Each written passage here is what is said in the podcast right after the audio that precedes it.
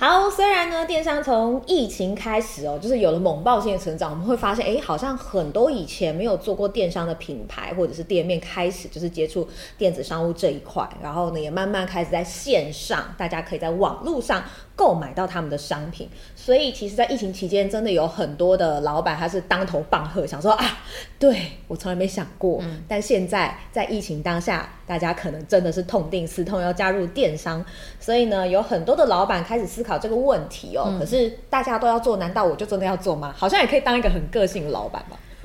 呃，没有人会跟钱过不去吧？说的也是，反正我等于就是多一个通路，多几家店可以卖呃我的东西。当然，就是消费者可能也不局限在地域上，我只要在任何邮件可以寄到的地方，我就可以买到东西，好像也蛮不错的，对不对？对，这样想会不会太乐观了一点？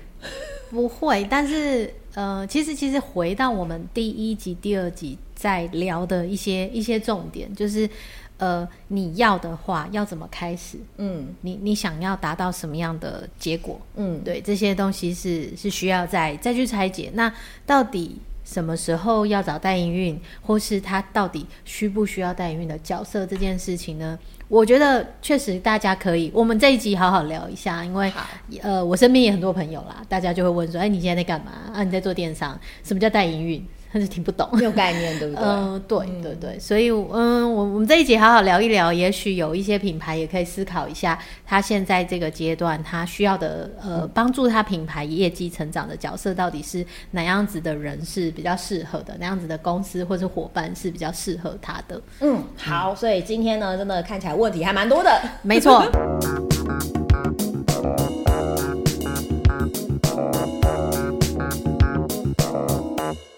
欢迎收听今天的电商放手一搏。好，今天呢，我们在现场除了有电商小白、电商的好朋友托莫达基之外，还有熊老板的网老朋友、专栏作家。哇塞，换身份了。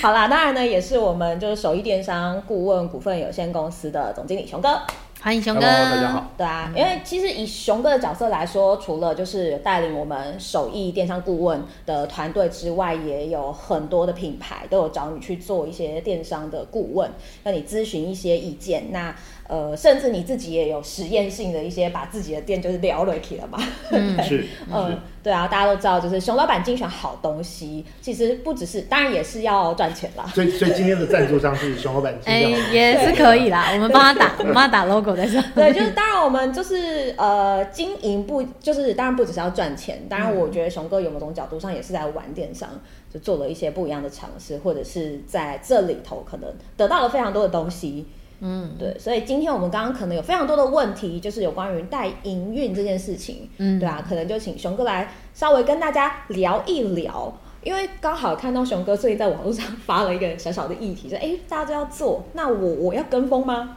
嗯，对我我到底要不要就是跟风大家？例如说我要做电商，或者是我甚至要找代营运的这一块，对，嗯，熊哥自己的想法是什么？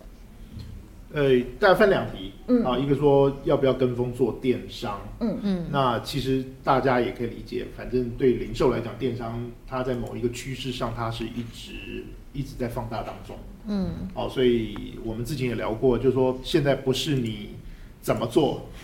或者是你要不要做，要要。嗯、而是你你必须马上开始，嗯、然后在这个过程里面想办法去做得更好。嗯，所以电商，我想对于所有的零售来讲，它它基本上已经是一个不能够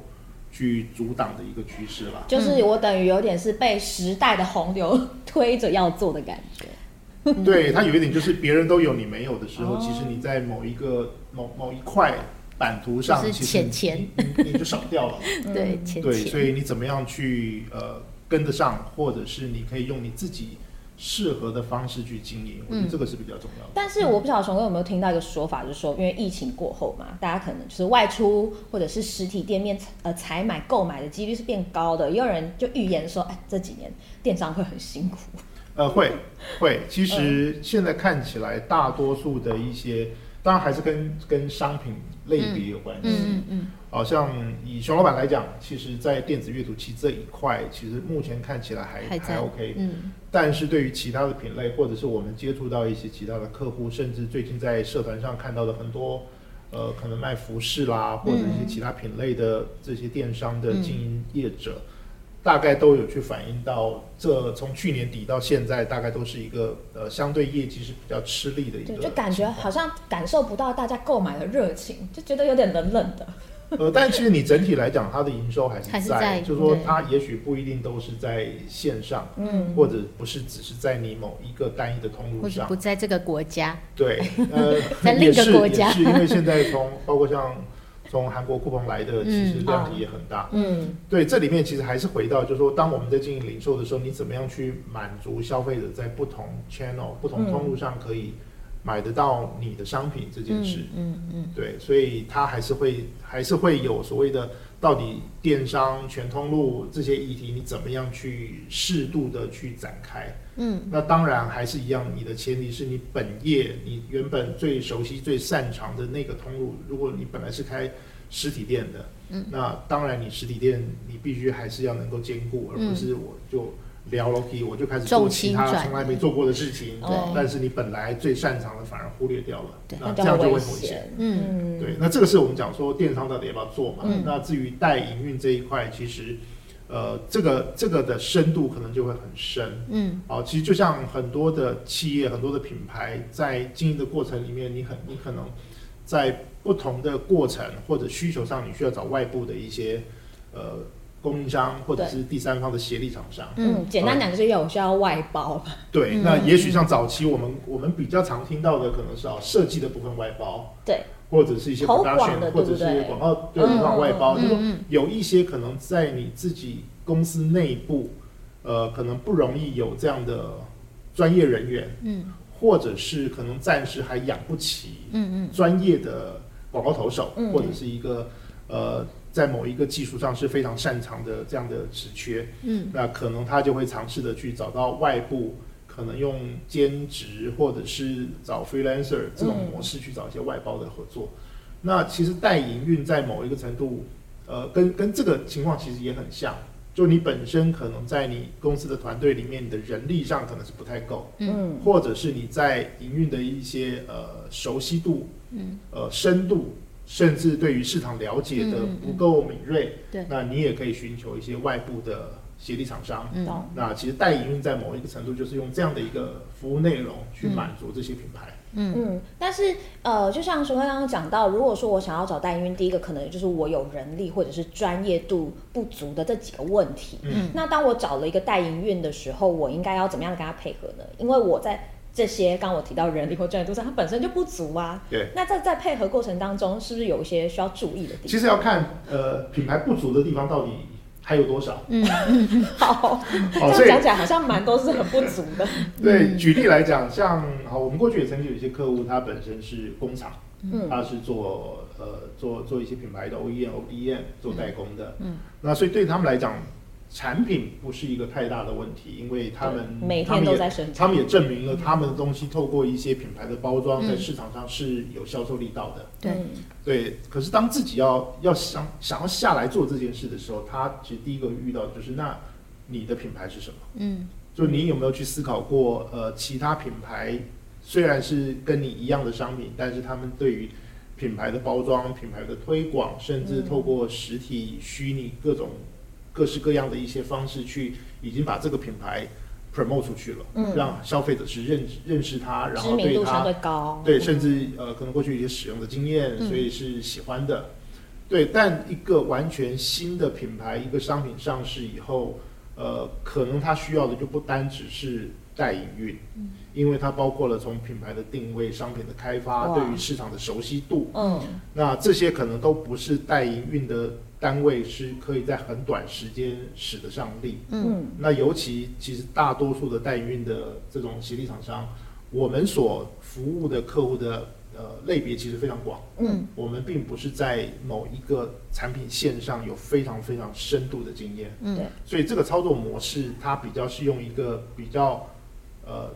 通盘的方式，嗯，或者是一个比较 universal 这种通用的形态，懂？它可能比较不是我们讲量身定制，对，做一些调整。它还是会有很多量身定制，但是，呃，因为品牌这个议题太深，嗯，如果今天品牌自己的 owner 你都还没有一个品牌故事，你没有一个品牌的精神价值的时候，嗯，呃，代营运的单位的这样的一个协力厂商是没有办法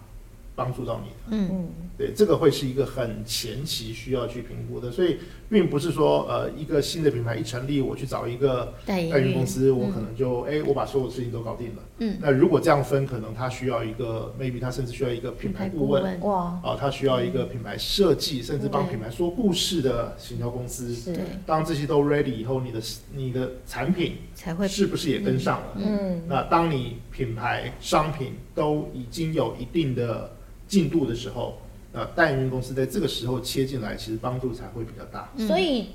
呃，应该这样讲，就是代营运会是比较后面才会考量的一个阶段，对不对？就当我前期刚刚熊哥讲到这些可能万事俱备之后，就欠一个东风来，也也 也也可以这样讲。其实或者是我比较定义代营运，它不是从零到六十分的。嗯嗯。好，那代营运其实比较是从，也许从五十分、六十分开始。是是不是有机会可以帮助品牌可以做到八十分甚至九十分？对，啊，这个是代营运在这个中间可以扮演的角色，但是呃比较难是从零开始启动的一个角色。嗯。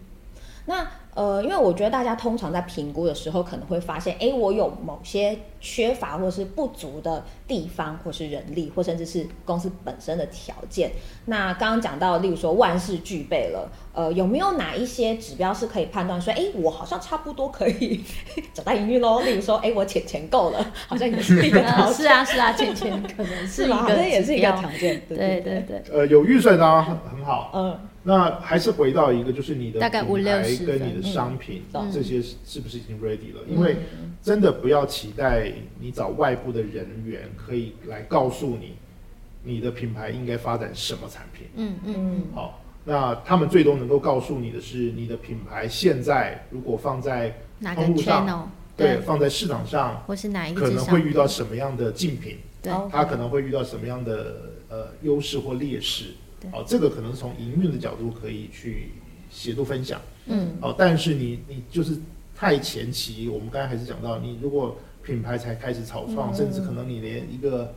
CI 一个 logo，你都希望代运公司可以帮你解决，那这个可能期待就就太高了，落差非常的大，这样子，对。嗯、但我我想要先讲一个，就是因为我刚刚想到的是说。呃，想要找合作对象的话，我是不是要对这个领域有一些基本知识的了解呢？有很多老板他可能甚至根本连电商什么他都不懂的。那当我要接触所谓的电商或是代营运的时候，我自己需要先 做一点功课吗？或是我可以先从哪几个方面来了解一下这一块？OK，嗯，呃，其实现在现在台湾业界其实还蛮多，不管是做电商顾问，嗯，哦，或者是代营运的顾问，或者甚至有一些行销顾问，嗯，那品牌。顾问等等，其实真的可以先从呃找一些咨询的方式去了解，嗯，对，或者是想把透过朋友介绍，像我们近期就还蛮多透过那个之前上节目的校长帮我们引荐了一些呃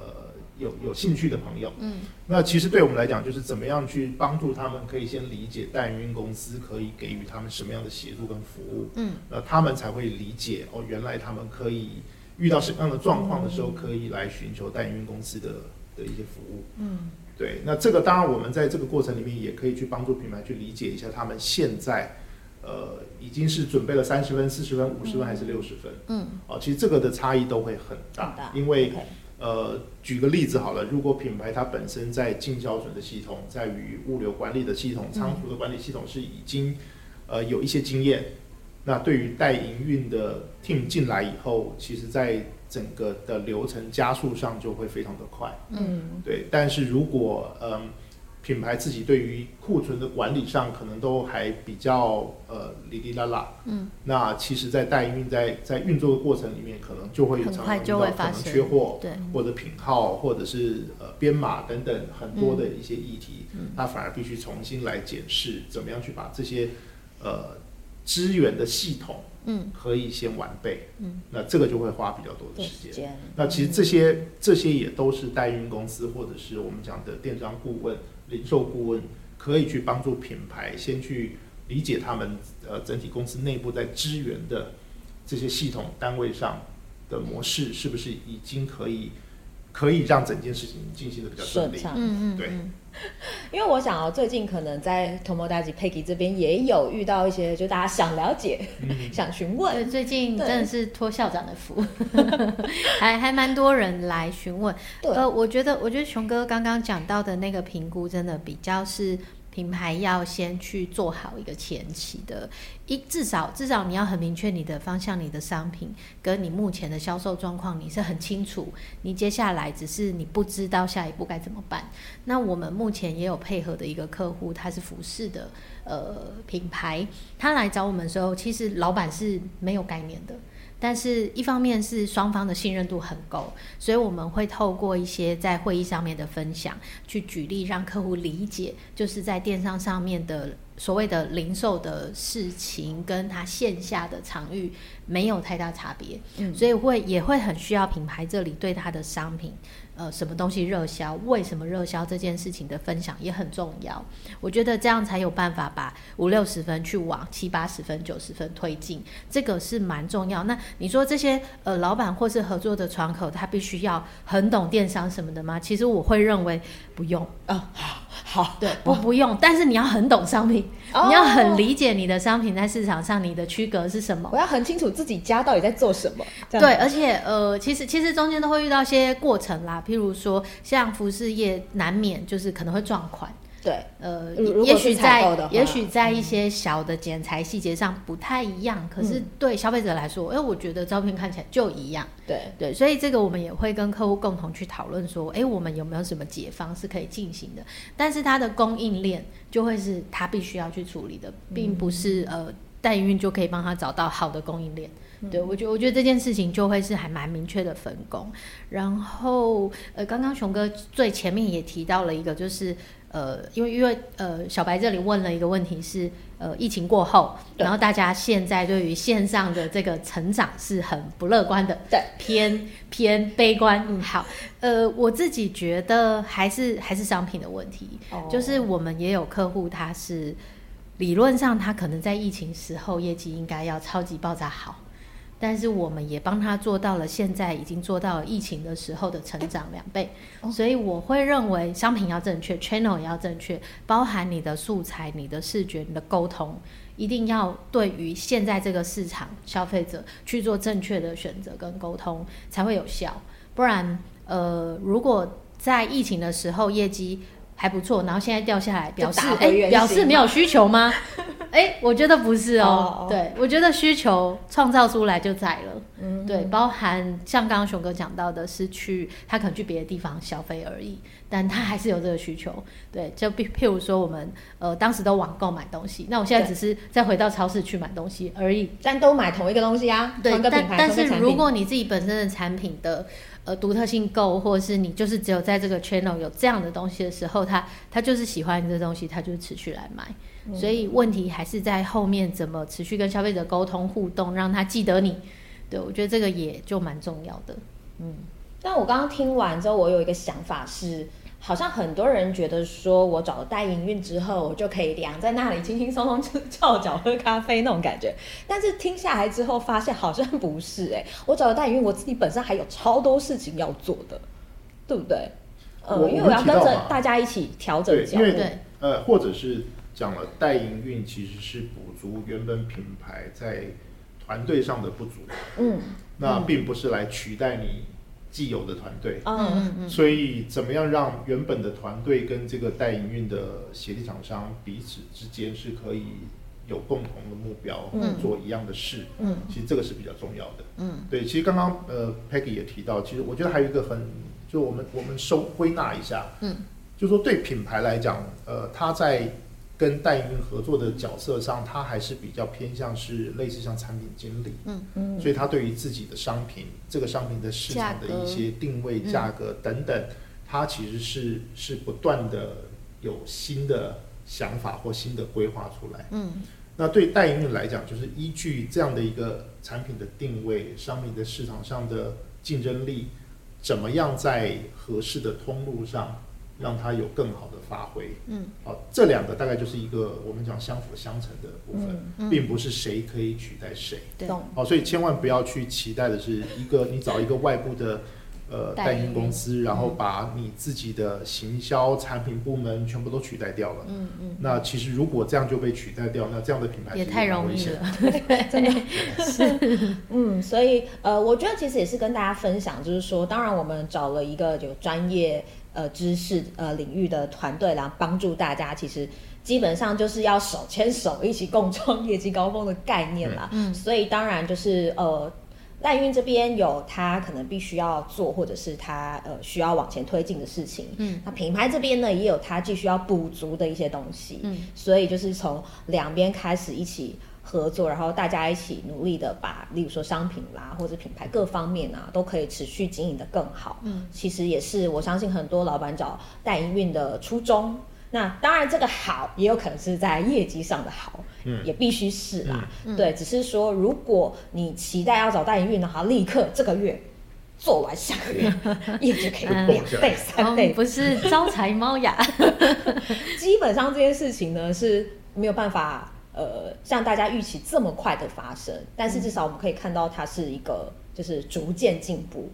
对，渐渐往上成长。对对，当然曲线是希望可以就是越高越好了。嗯 嗯，应该是说，呃，代营运的角色去帮助缩短这个时间。嗯，但他没有办法说，哦，你今天签了约，明天起来业绩就哦突然蹦到了几百万，那那这样真的很困难。我们可能是炒股 真的不是代营运。对，那呃以呃我们在前面 Podcast 最前面几集，其实熊哥也提到过，其实他就是不断的要优化调整，小步快跑。嗯、呃，所有来找我们合作的代营运的客户，其实我们都会跟他说，呃，做这样子的合作一定会去动到他们现阶段的一些做法，对，我们一定会希望去做一些调整，才有可能有改变嘛。就是如果今天找代营运来合作，但是呃品牌内部的什么东西都不改变的话，其实你业绩说要要多大的弹跳，这件事情是是蛮困难的。对，就是你什么都不变的状态下，你希望实验的结果有大幅度的改变，嗯，这应该有一点奇迹的状态下才会发生。嗯，好。其实应该讲，整个零售我们追求的就是营收的增长，嗯、然后呃，毛利的结构可以变得更好。嗯，那在这个过程里面，其实它可以有很多很多不同的做法跟调整，嗯、对。嗯那所以在在很多像我们刚才有提到，你的系统怎么样去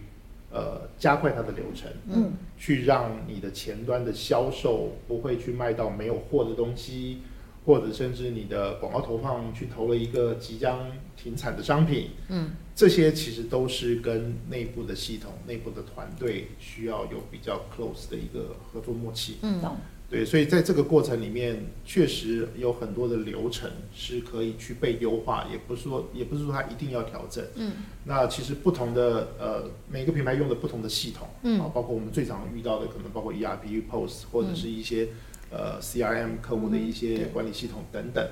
那这些系统其实在在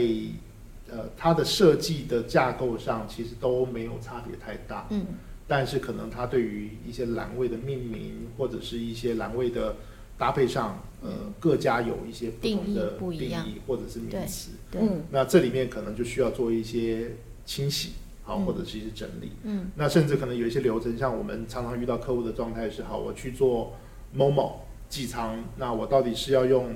呃合起来一组的商品进去，还是我是单品进去以后再由 Momo 那边去做？呃，组合的搭配，对对，那这些其实都能做。嗯，那可是回到品牌端的时候，可能会发现它的 POS 系统、它的 ERP 可能不是这么完整的，可以同时支援这两种模式。对，那怎么样在这中间找到一个比较合适的？甚至可能，好举例来讲。如果我是整组进去，我的毛利结构是怎么样？嗯，我如果是单品进去，让 Momo 去做组合商品，那我的毛利抽分润又是怎么样？嗯，其实它都是不一样的结果。嗯，那对于品牌来讲，都可以去评估的是，好，我可以希望毛利多一点，但也许我自己内部的工可能要多做一点，或是库存上。那或者是我可以接受。毛利可能稍微低一点点，嗯、但是可以让我节省很多我的流程、我的仓库管理等等。嗯、那这些其实都是可以去评估。那以对代营运的这些厂商、合作商来讲，也也有这个必要，嗯，去帮助品牌去思考怎么样的操作模式对品牌是最有利的。嗯，懂。哦，所以对于呃，代营运公司来讲，除了去帮助品牌去做业绩的增长以外，嗯，怎么样去帮助整个在营运流程上可以做得更顺畅，甚至更精简，嗯，让它流程更快速，数字更正确，嗯，这个其实都是代营运商可以帮助品牌一起达到的一些，也许它不会这么快反映在业绩上，嗯、对，但对于内部的流程管理上会是有帮助的，嗯。嗯所以我自己觉得啦，就是可能老板已经下定决心要找了代营运之后的第一件事情，就是麻烦先把自己内部员工瞧好，先帮他们打一下预防针或强心针。其实也不一定，也不一定真的。Oh, okay, okay. 对，因为呃，我想对于整个公司团队，当然我们也会看，就是说对品牌来讲，到底是一个很大的公司，还是一个中型的公司，嗯、或者是一个也许五到十个人比较小型的品牌。嗯。嗯呃，对于企业内部的沟通来讲，都会。都很重要，都会有挑战。所以为什么我们会讲说品牌还是扮演一个 PN 的角色？为什么？因为品牌的 PN，它也是需要去做内部沟通，对，包括它要跟采购沟通，它要跟行销沟通，他要跟仓储管理这一方面去沟通。嗯，那有了一个这样的角色，对于代营运，他在前端嗯去做营运的放大，嗯，那等于是他不用担心后面会不会遇到什么阻碍，嗯，甚至会不会。被被扯后腿，嗯，还是其实后面已经帮你全部都 ready 好了，嗯，你尽管往前冲，我们后勤全部帮你准备好，嗯，啊，这样的操作的的结果会有很大的差别，嗯，我觉得今天的这个怎么讲，就是关于代营运的整个项目，其实得到了蛮多。我觉得，呃，例如说可以参考的方向，嗯，或者是说，甚至我不懂，我要去咨询的时候，我可以有什么样的一些问题提出来？其实非常建议是尽可能先咨询，因为，呃，一个比较有经验的一些代营运或电商的顾问，甚至零售的顾问，可以帮助品牌先去了解品牌现在在操作的过程里面。可能遇到了哪些挑战？嗯，那这些挑战有没有一些也许在市场上其他的经验？嗯，可以做一些分享，嗯，让品牌可以去评估。哎，如果好，我的系统可能是十五年前的，嗯，所以可能跟现在一些电商平台系统我没有办法去做比较好的 API 的串接，嗯，或者是呃去做一些资料的抛转，甚至会员的整合等等。嗯，那可能三五年前大家可能第一个想法是好，我去找一个。呃，很厉害的 ERP POS 系统，嗯、然后你发现你一建构下来，第一年先花两百万，嗯、然后第二年开始每年可能还要五十万，就被吓到了。呃，被吓到可能还好，就怕被骗到，就是就是真的做下去了，然后发现哎，我做了以后，可能我的我的公司流程反而更辛苦了，然后对于其他额外我要跟平台去做一些 API 的一些资料串接上。它可能还有源源不绝的费用会不断的产生，那有没有一些呃更合适你的？好，我想其实呃跟代运公司一样，你很多的系统其实一样，它没有最好，嗯、那但是我们尽可能找到比较合适的，嗯、不管是在预算上或功能上，嗯、是可以满足品牌当下或者是也许、呃、在未来这两三年，嗯、在呃这个。规划或者营运上可以满足的一些使用需求，嗯，嗯，我觉得这个可能都透过一些呃比较有经验的顾问，可以去给品牌更多的想法或资源，嗯、对，而避免去又绕了一堆弯路，嗯、中间又走了很多冤枉路，嗯，啊，这个其实反而是在现在我们讲电商就是要快，对，对，那你你很快的决定了，但是最后你发现你要多绕多绕一大圈，可能又多花了两年，嗯，那那真的会会得不偿失，嗯。那佩蒂这边要不要来做一下今天的总结？我的总结是，可以欢迎先来咨询 预约，呃，甚至未来我们也不排斥啦，就是手艺今年也会去做一些调整，也许我们会用可能 maybe workshop 或是一些呃一对一这样子预约型的方式来去跟各个品牌主来去做一些互动，或是做一些讨论。Maybe 最后的 solution 不是代言运哦，有可能是哎陪跑顾问的、嗯、陪跑教练，嗯、对，这都有可能，所以这个。我们会去跟品牌一起去讨论出一个呃现阶段跟近几年比较合适的做法。嗯嗯，好。所以如果大家呢，这一集虽然感觉有一点点像隐隐的业配，呃，因为因为最近 没有，我想说最近真的也蛮多人来询问，嗯、然后我觉得一次先把条件列出来，你全部打完勾以后再来。